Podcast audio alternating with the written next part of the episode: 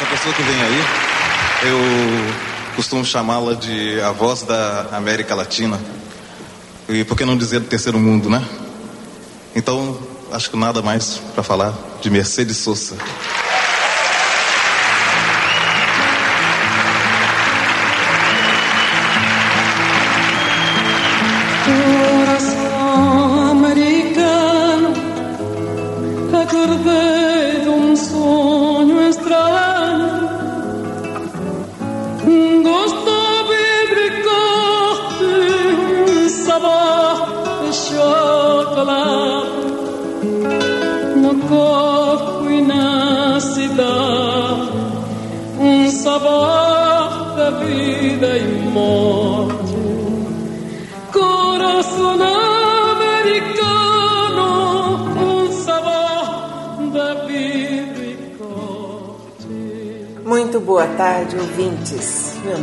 Nome Lela Badur e, como eu havia dito, hoje a gente vai começar a falar de soberania, mas não é a soberania que a gente está acostumado a ouvir a respeito do imperialismo norte-americano em relação a nós ou da entrega de bases militares no Brasil para terceiros, a submissão a outros estados. Não.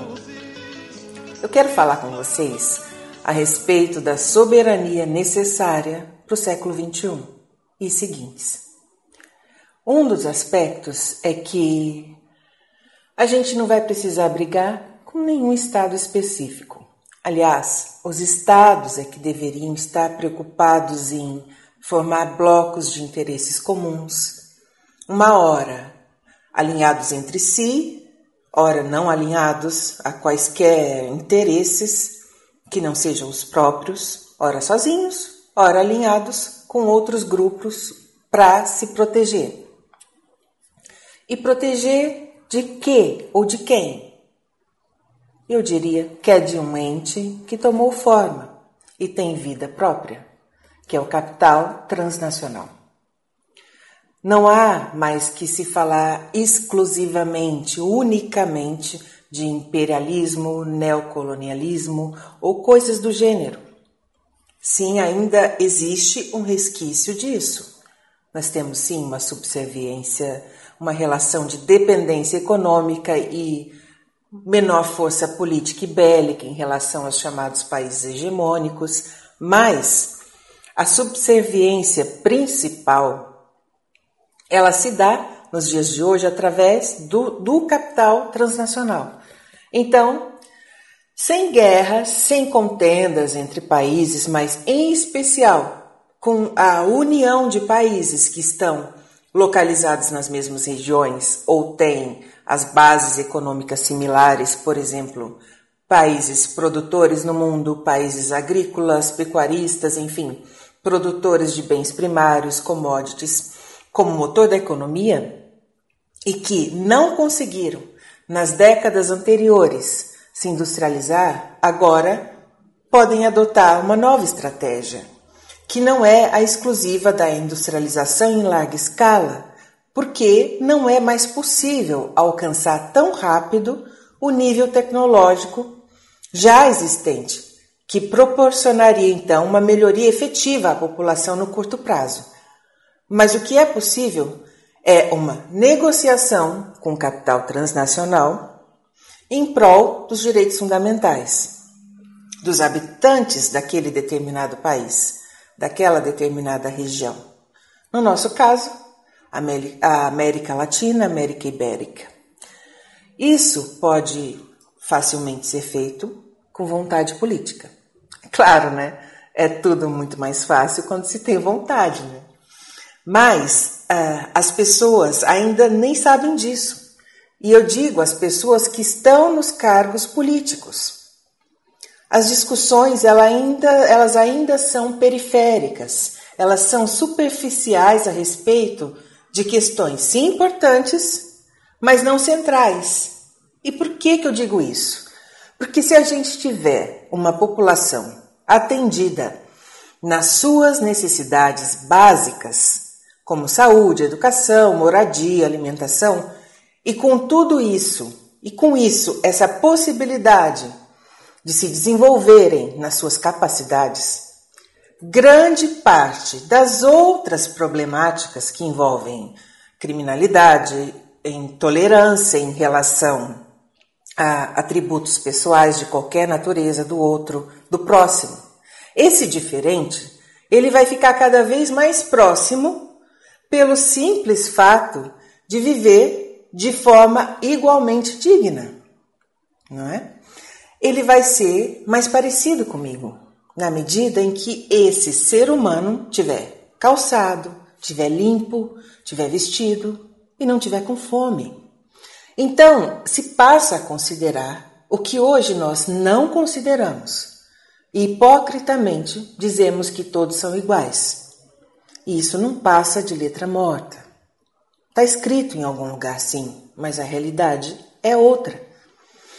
E eu quero que a gente realize, e a gente precisa pensar como é que realizamos essa igualdade em dignidade de valor de cada ser humano com contando sim com as peculiaridades devidamente equalizadas, reequilibradas pelo nosso comportamento, pela legislação, como já ocorre em muitos casos. Não tem nada de errado com isso, mas com os direitos fundamentais garantidos. Dentre eles, o trabalho, moradia, alimentação, saúde e educação. Não é? Com isso, nós teríamos uma melhoria imensa em todos os outros setores da sociedade. É certo que sobrariam os loucos, os psicopatas, como em qualquer lugar do mundo, e que estes sim deveriam ser afastados do convívio social. Mas não aquela criminalidade pela fome, para que não haja a formação de uma massa voltada à criminalidade oriunda da pobreza e não de inclinações natas como no caso dos psicopatas, né? E voltando à soberania, como dito, ela se volta não diretamente contra outros estados numa luta de poder, mas voltada à regulamentação da circulação de capitais no globo. Isso não é uma questão exclusivamente brasileira, mas pela precariedade em que vive a nossa, a nossa população é, seria interessante que os próprios donos do capital, que pensam que o controlam, começassem a refletir que a margem de lucro que eles pensam também ser de propriedade legítima deles promove, na realidade, a destruição da própria sociedade geradora desses lucros. E não é a longo prazo a gente não está falando dos próximos mil anos. A gente está falando de hoje, da próxima década, dos próximos cem anos e dos próximos mil anos também. E até mesmo da, pró da própria continuidade da existência da espécie humana, eu diria. E caso eles não pensem sobre isso, que é bem provável, a gente está aqui para fazer o alerta. Por isso, a vontade necessária para que haja uma mudança política e social sob os aspectos, um, esses aspectos ditos, ela passa necessariamente pelo controle dessa circulação do capital transnacional, que deve sim ser realizada pelos Estados. Não se trata aqui daquele famoso imposto mundial como proposta hipotética, tá? já de alguns anos atrás. Não, é o controle pelos estados com legislação interna. A tecnologia para isso, que é necessária para isso, a gente já tem, né? Pelo controle e tributação desse capital, e isso com aval ou não dos organismos internacionais, das organizações internacionais, seja o CDE, Banco Mundial, FMI e tantos outros. E essa é a luta a libertação dos estados que foram criados para proporcionar uma vida melhor aos seus habitantes. É a luta de desvencilhar os estados do estrangulamento e controle a que estão submetidos pelo capital transnacional. Não é, portanto, uma luta específica contra qualquer país. Pode até ser que algum país se sinta afetado, e é bem possível que isso aconteça, mas não é uma, um ataque, uma agressão direta. Como a gente pode falar nos, no, dos, dos séculos anteriores. Tudo que foi retirado daqui não vai voltar. Não é? Todas as vezes que o Brasil, através de uma classe dominante, promoveu a dilapidação do país e traiu o desenvolvimento em prol de um país justo, já é passado. O que a gente precisa é enxergar daqui para frente. Qual é a realidade hoje? Como gerar empregos e renda hoje e pensar na elaboração de mecanismos de controle do capital transnacional. Isso hoje é perfeitamente possível de ser feito, inclusive em concertação com outros países da América Latina. Para que, se houver interesse no mercado latino-americano, haja uma legislação específica para o capital entrar e sair daqui. Então, se trata de legislação interna de cada país e legislação e vontade política dos outros países à nossa volta. E sabendo que não é possível nos excluir do comércio e do investimento internacional, não é possível e nem aceitável juridicamente um embargo. E o embargo a um continente inteiro. Então, devem deixar essa parte ínfima do capital, dos lucros, nesse país determinado, de forma transparente, para que esses recursos sejam destinados, então, e legalmente vinculados à promoção da dignidade humana, dos direitos fundamentais, do estabelecimento de parâmetros do que seja o mínimo existencial e da proteção e a recuperação do meio ambiente, degradado pela atividade específica realizada por determinada empresa, por exemplo.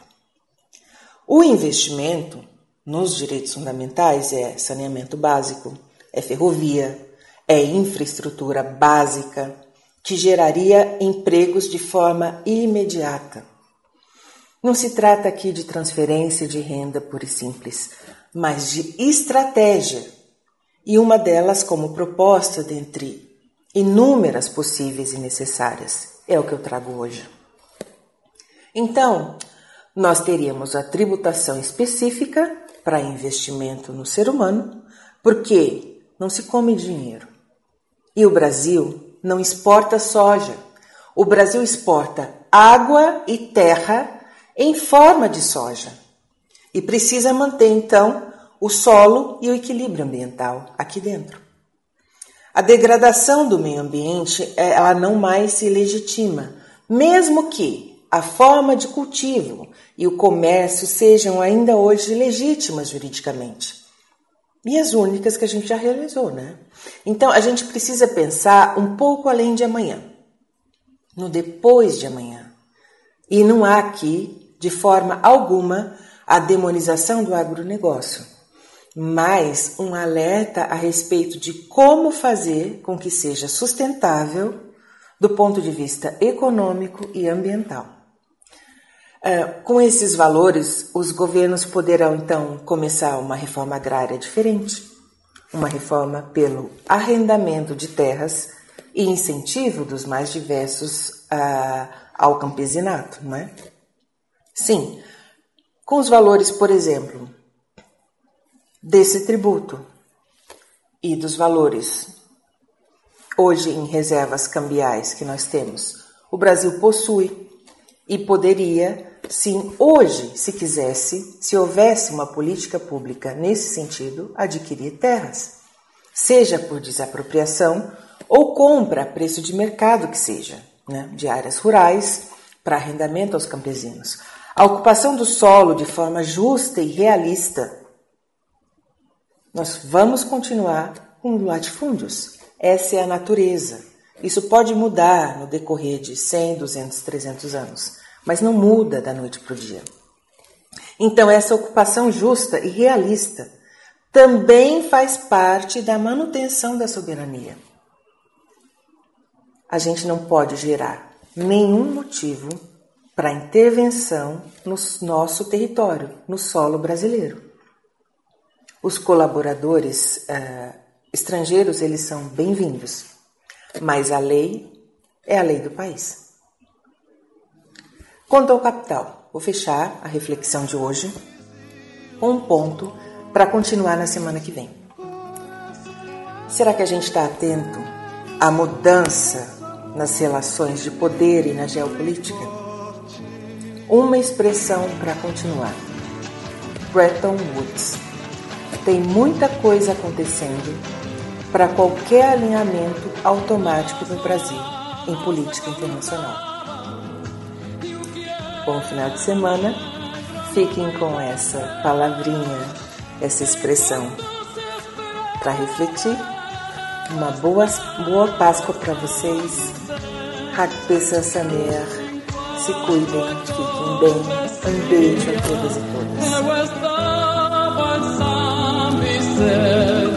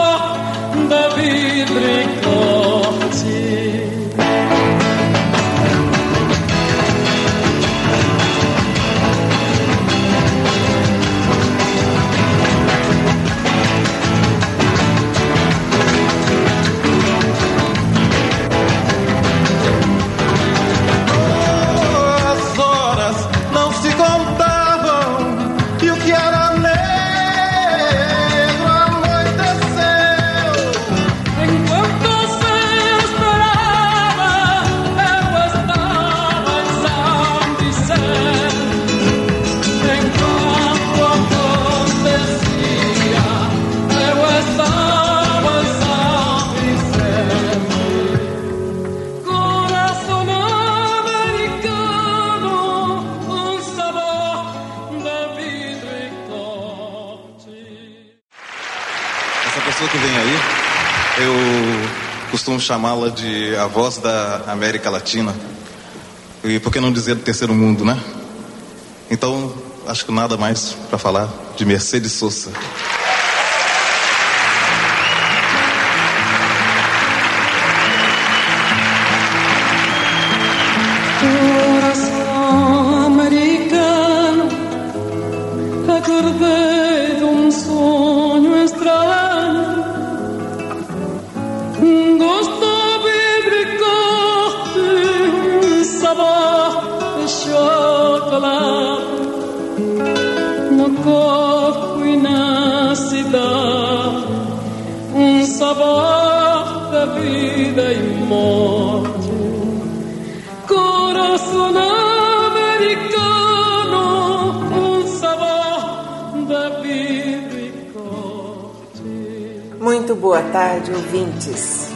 Lela Badur e, como eu havia dito, hoje a gente vai começar a falar de soberania.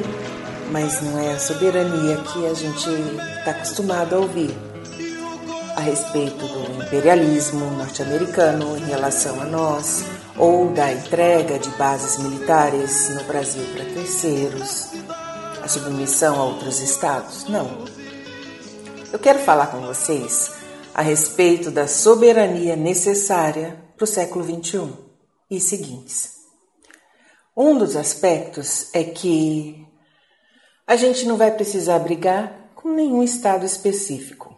Aliás, os estados é que deveriam estar preocupados em formar blocos de interesses comuns, uma hora alinhados entre si, ora não alinhados a quaisquer interesses que não sejam os próprios, ora sozinhos, ora alinhados com outros grupos para se proteger. E proteger de quê ou de quem? Eu diria que é de um ente que tomou forma e tem vida própria, que é o capital transnacional. Não há mais que se falar exclusivamente, unicamente de imperialismo, neocolonialismo ou coisas do gênero. Sim, ainda existe um resquício disso. Nós temos sim uma subserviência, uma relação de dependência econômica e menor força política e bélica em relação aos chamados países hegemônicos, mas a subserviência principal ela se dá nos dias de hoje através do, do capital transnacional. Então, sem guerras, sem contendas entre países, mas em especial com a união de países que estão localizados nas mesmas regiões ou têm as bases econômicas similares, por exemplo, países produtores no mundo, países agrícolas, pecuaristas, enfim, produtores de bens primários, commodities, como motor da economia, e que não conseguiram, nas décadas anteriores, se industrializar, agora podem adotar uma nova estratégia, que não é a exclusiva da industrialização em larga escala, porque não é mais possível alcançar tão rápido o nível tecnológico já existente, que proporcionaria então uma melhoria efetiva à população no curto prazo. Mas o que é possível é uma negociação com capital transnacional em prol dos direitos fundamentais dos habitantes daquele determinado país, daquela determinada região. No nosso caso, a América Latina, América Ibérica. Isso pode facilmente ser feito com vontade política. Claro, né? É tudo muito mais fácil quando se tem vontade, né? Mas uh, as pessoas ainda nem sabem disso. E eu digo as pessoas que estão nos cargos políticos. As discussões ela ainda, elas ainda são periféricas, elas são superficiais a respeito de questões sim importantes, mas não centrais. E por que, que eu digo isso?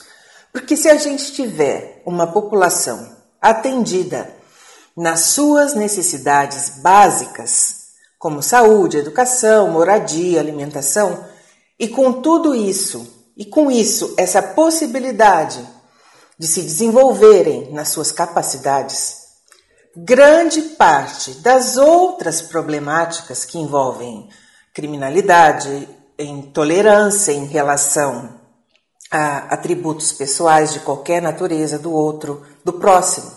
Esse diferente, ele vai ficar cada vez mais próximo pelo simples fato de viver de forma igualmente digna, não é? Ele vai ser mais parecido comigo na medida em que esse ser humano tiver calçado, tiver limpo, tiver vestido e não tiver com fome. Então, se passa a considerar o que hoje nós não consideramos. E hipocritamente dizemos que todos são iguais. E isso não passa de letra morta. Está escrito em algum lugar, sim, mas a realidade é outra. E eu quero que a gente realize e a gente precisa pensar como é que realizamos essa igualdade em dignidade de valor de cada ser humano. Com contando sim com as peculiaridades devidamente equalizadas, reequilibradas pelo nosso comportamento, pela legislação, como já ocorre em muitos casos. Não tem nada de errado com isso, mas com os direitos fundamentais garantidos. Dentre eles, trabalho, moradia, alimentação, saúde e educação. Não é? Com isso, nós teríamos uma melhoria imensa em todos os outros setores da sociedade. É certo que sobrariam os loucos, os psicopatas, como em qualquer lugar do mundo, e que estes sim deveriam ser afastados do convívio social. Mas não aquela criminalidade pela fome, para que não haja a formação de uma massa voltada à criminalidade oriunda da pobreza e não de inclinações natas, como no caso dos psicopatas, né? E voltando à soberania, como dito, ela se volta não diretamente contra outros estados numa luta de poder, mas voltada à regulamentação da circulação de capitais no globo. Isso não é uma questão exclusivamente brasileira, mas pela precariedade em que vive a nossa, a nossa população, é, seria interessante que os próprios donos do capital, que pensam que o controlam, começassem a refletir que a margem de lucro que eles pensam também ser de propriedade legítima deles promove, na realidade, a destruição da própria sociedade geradora desses lucros. E não é a longo prazo. A gente não está falando dos próximos mil anos. A gente está falando de hoje, da próxima década, dos próximos cem anos e dos próximos mil anos também. E até mesmo da, pró da própria continuidade da existência da espécie humana, eu diria. E caso eles não pensem sobre isso, que é bem provável, a gente está aqui para fazer o alerta. Por isso, a vontade necessária para que haja uma mudança política e social sob os aspectos, um, esses aspectos ditos, ela passa necessariamente pelo controle dessa circulação do capital transnacional, que deve sim ser realizada pelos estados não se trata aqui daquele famoso imposto mundial como proposta hipotética, tá? Já de alguns anos atrás. Não, é o controle pelos estados com legislação interna. A tecnologia para isso, que é necessária para isso, a gente já tem, né? Pelo controle e tributação desse capital, e isso com aval ou não dos organismos internacionais das organizações internacionais, seja o CDE, Banco Mundial, FMI e tantos outros. E essa é a luta. A libertação dos estados que foram criados para proporcionar uma vida melhor aos seus habitantes. É a luta de desvencilhar os estados do estrangulamento e controle a que estão submetidos pelo capital transnacional. Não é, portanto, uma luta específica contra qualquer país. Pode até ser que algum país se sinta afetado, e é bem possível que isso aconteça, mas não é uma, um ataque, uma agressão direta. Como a gente pode falar nos, no, dos, dos séculos anteriores. Tudo que foi retirado daqui não vai voltar. Não é? Todas as vezes que o Brasil através de uma classe dominante, promoveu a dilapidação do país e traiu o desenvolvimento em prol de um país justo, já é passado. O que a gente precisa é enxergar daqui para frente. Qual é a realidade hoje? Como gerar empregos e renda hoje e pensar na elaboração de mecanismos de controle do capital transnacional. Isso hoje é perfeitamente possível de ser feito, inclusive em concertação com outros países da América Latina. Para que, se houver interesse no mercado latino-americano, haja uma legislação específica para o capital entrar e sair daqui. Então, se trata de legislação interna de cada país e legislação e vontade política dos outros países à nossa volta. E sabendo que não é possível nos excluir do comércio e do investimento internacional, não é possível e nem aceitável juridicamente um embargo. E o embargo a um continente inteiro. Então, devem deixar essa parte ínfima do capital, dos lucros, nesse país determinado, de forma transparente, para que esses recursos sejam destinados então e legalmente vinculados à promoção da dignidade humana, dos direitos fundamentais, do estabelecimento de parâmetros do que seja o mínimo existencial e da proteção e a recuperação do meio ambiente, degradado pela atividade específica realizada por determinada empresa, por exemplo. O investimento nos direitos fundamentais é saneamento básico, é ferrovia, é infraestrutura básica que geraria empregos de forma imediata. Não se trata aqui de transferência de renda pura e simples, mas de estratégia. e uma delas como proposta dentre inúmeras possíveis e necessárias. É o que eu trago hoje. Então, nós teríamos a tributação específica para investimento no ser humano, porque não se come dinheiro. E o Brasil não exporta soja. O Brasil exporta água e terra em forma de soja. E precisa manter, então, o solo e o equilíbrio ambiental aqui dentro. A degradação do meio ambiente, ela não mais se legitima, mesmo que a forma de cultivo e o comércio sejam ainda hoje legítimas juridicamente.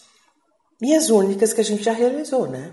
Então a gente precisa pensar um pouco além de amanhã, no depois de amanhã. E não há aqui, de forma alguma, a demonização do agronegócio, mas um alerta a respeito de como fazer com que seja sustentável do ponto de vista econômico e ambiental. É, com esses valores, os governos poderão então começar uma reforma agrária diferente, uma reforma pelo arrendamento de terras e incentivo dos mais diversos uh, ao campesinato, não é?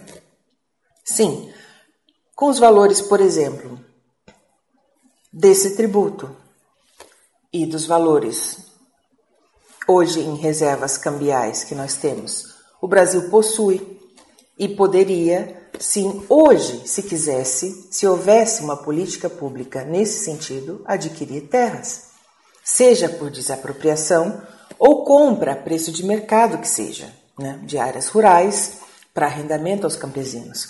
A ocupação do solo de forma justa e realista. Nós vamos continuar com latifúndios. Essa é a natureza. Isso pode mudar no decorrer de 100, 200, 300 anos mas não muda da noite para o dia. Então, essa ocupação justa e realista também faz parte da manutenção da soberania. A gente não pode gerar nenhum motivo para intervenção no nosso território, no solo brasileiro. Os colaboradores uh, estrangeiros eles são bem-vindos, mas a lei é a lei do país.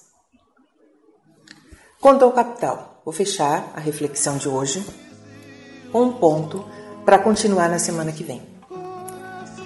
Será que a gente está atento à mudança nas relações de poder e na geopolítica? Uma expressão para continuar. Bretton Woods. Tem muita coisa acontecendo para qualquer alinhamento automático no Brasil em política internacional bom final de semana.